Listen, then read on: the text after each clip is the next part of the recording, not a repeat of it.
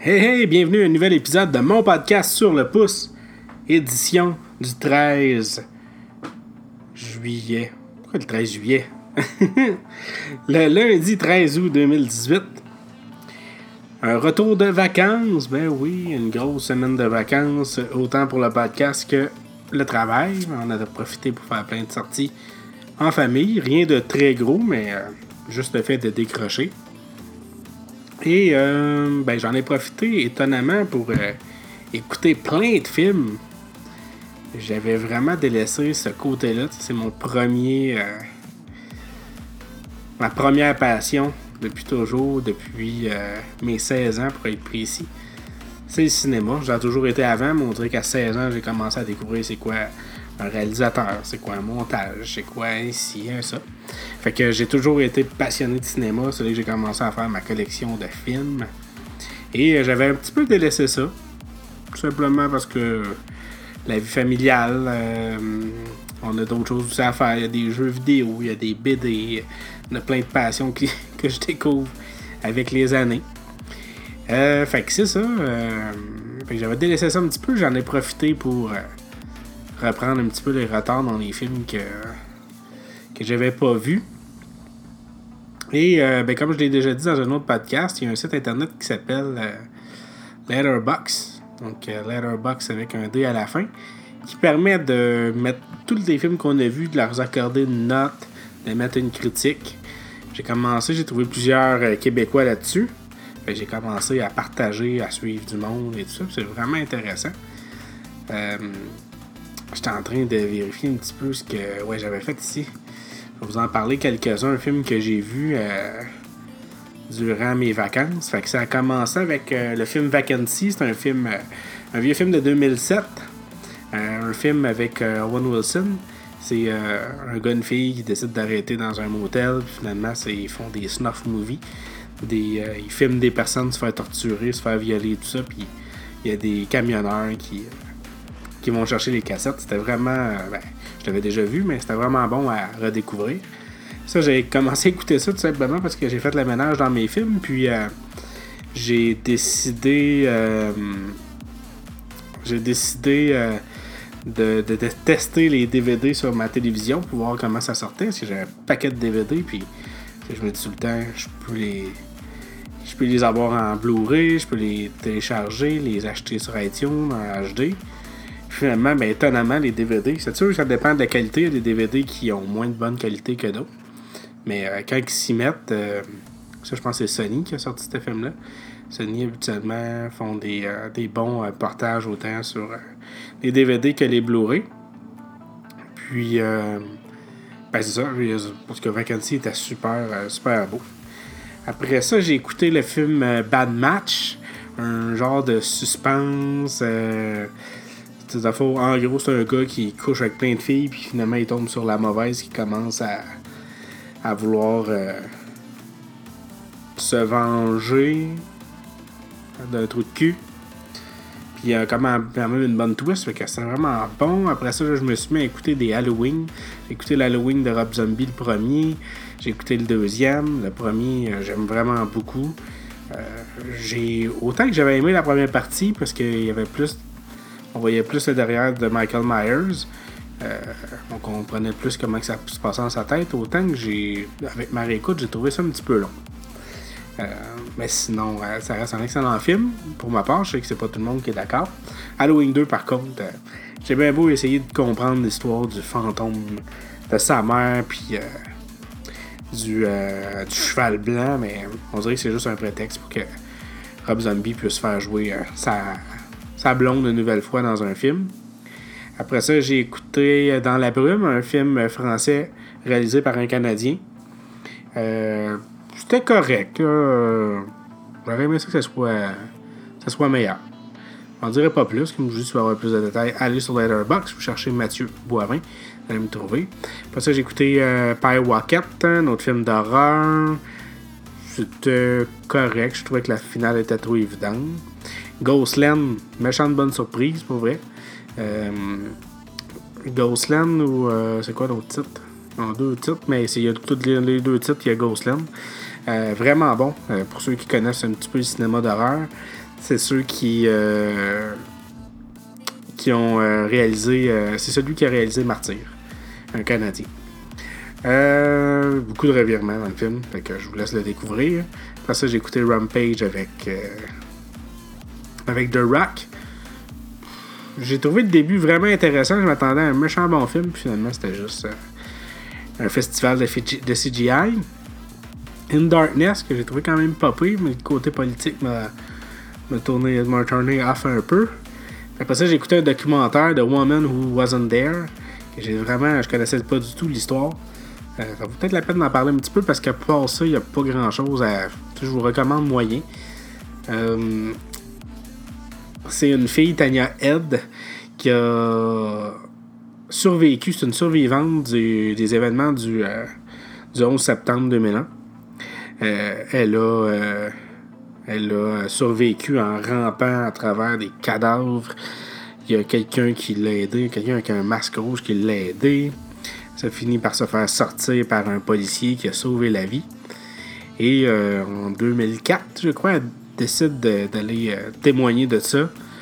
Puis euh, elle partage ça, il y a plein de monde. Euh, ça fait en sorte qu'il y avait déjà comme un groupe de survivants qui était présent, mais elle a vraiment fait évoluer ça. Il y a plus de monde qui se sont confiés.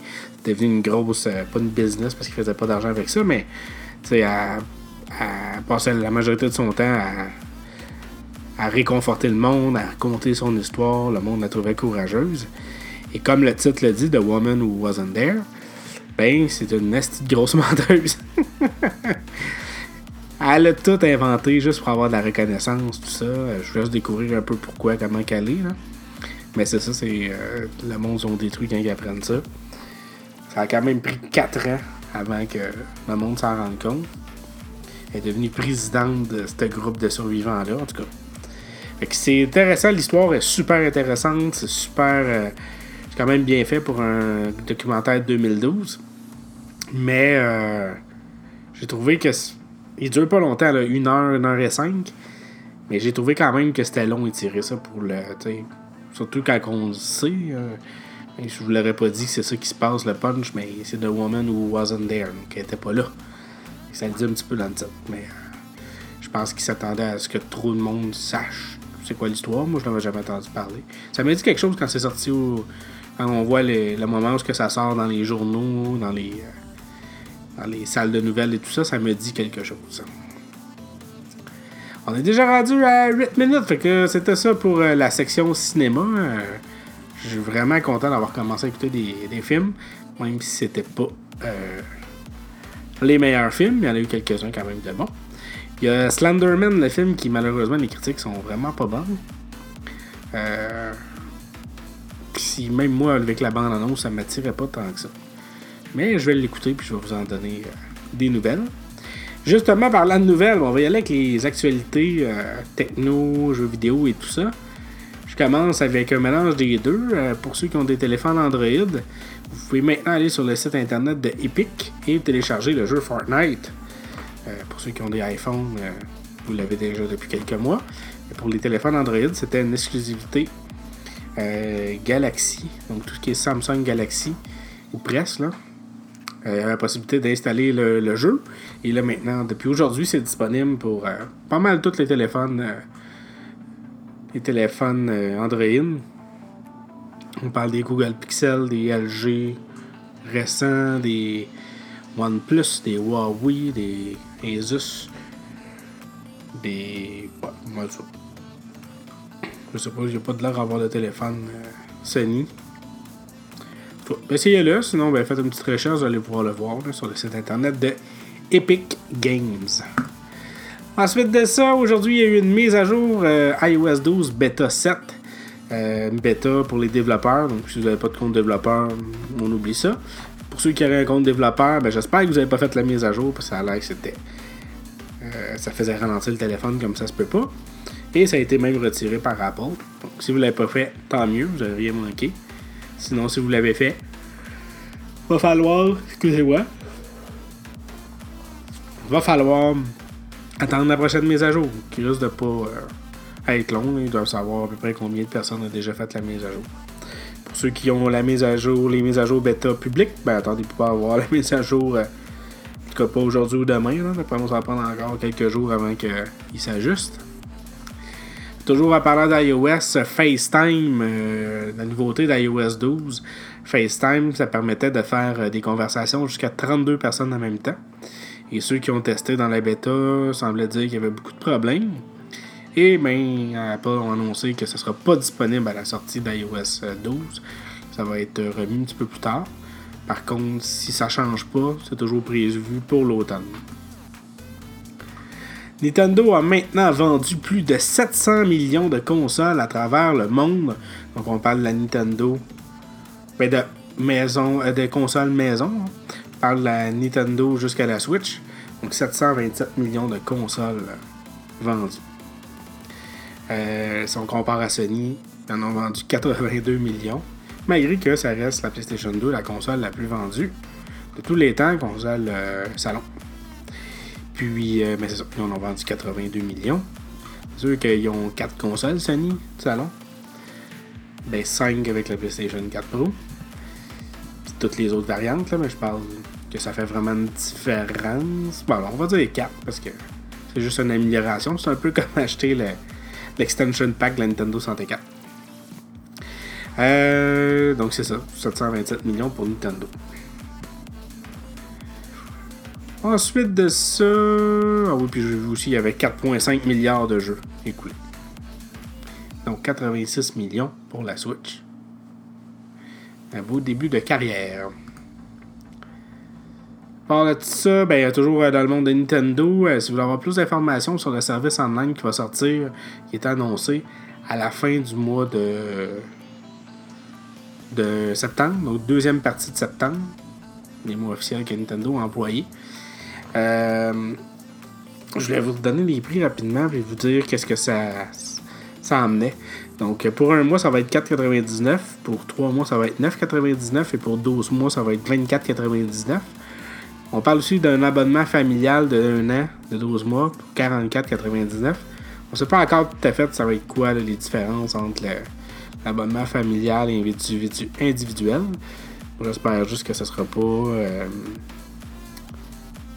par exemple ma conjointe veut jouer en ligne, moi je paye déjà, il falloir qu'elle paye elle aussi. Ça semble être ça, malheureusement. Mais on verra rendu là, j'en reparlerai. Est-ce que ça vaut vraiment la peine d'acheter un abonnement familial? Euh, qu'est-ce que ça inclut le, le vrai nom, ça va être le Nintendo Switch Online. Qu'est-ce que ça inclut? Ça inclut la possibilité de jouer en ligne. Pour l'instant, c'est gratuit jusqu'à temps que le service soit payant à la deuxième partie de septembre. Euh, l'application Nintendo Switch Online sur les téléphones. Maintenant, présentement, c'est gratuit. Ça va être. Euh, il va falloir payer à partir de septembre 2018. Il va avoir le NES Nintendo Switch Online, donc la possibilité de jouer à une librairie de, de jeux Nintendo, local et en online, qui va avoir 20 titres au lancement vous permettre de sauvegarder vos sauvegardes de jeu dans le nuage. Il va y avoir des offres spéciales. Puis le reste, ben, tout est déjà inclus. L'accès au Nintendo eShop, les gestions d'amis, partage d'écrans sur les réseaux sociaux et l'accès à l'application de contrôle parental, ça, ça va rester gratuit. Ben, même si vous n'avez pas de compte Nintendo Switch Online. Puis c'est ça, pourquoi je vous en parlais aussi aujourd'hui, c'est qu'il y a des images qui vont commencer à sortir sur le site internet de Nintendo. Donc si vous voulez aller voir un peu qu'est-ce que ça va avoir l'air. Honnêtement, on va sûrement pouvoir faire des modifications. Pour l'instant, c'est un écran 4.3. La possibilité de voir quel est le joueur. On voit comme une icône du joueur qui est en train de jouer dans le coin en haut à gauche. Pas mal ça. on sait pas grand chose. Je vais vous donner de l'info, mais que ce soit plus, euh, plus officiel. Et pour terminer, euh, je sais plus si je n'avais parlé, je vais en reparler. Il y a une application que ça fait déjà un bon petit bout pour ceux qui ont la, la clé ou la boîte Roku au Canada. Euh, il y avait une application qui s'appelle euh, le Roku Channel.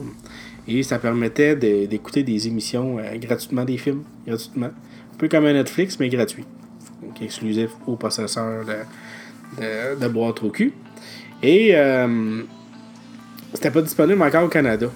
Le simple l'effet que ça fait, c'est que vous pouvez avoir accès à la liste des films, mais quand vous essayez d'aller appuyer sur Play, ça va ramener à l'écran principal, il n'y a rien qui va se passer. Il va y avoir comme un chargement, comme si le film était pour démarrer. Et ça ramène à l'écran de sélection euh, où on peut faire ajouter le film dans la liste ou faire play, démarrer. Et euh, ben, pour l'instant, ça fait déjà presque un mois que c'est annoncé que c'est disponible au Canada, mais que c'était pour être graduel.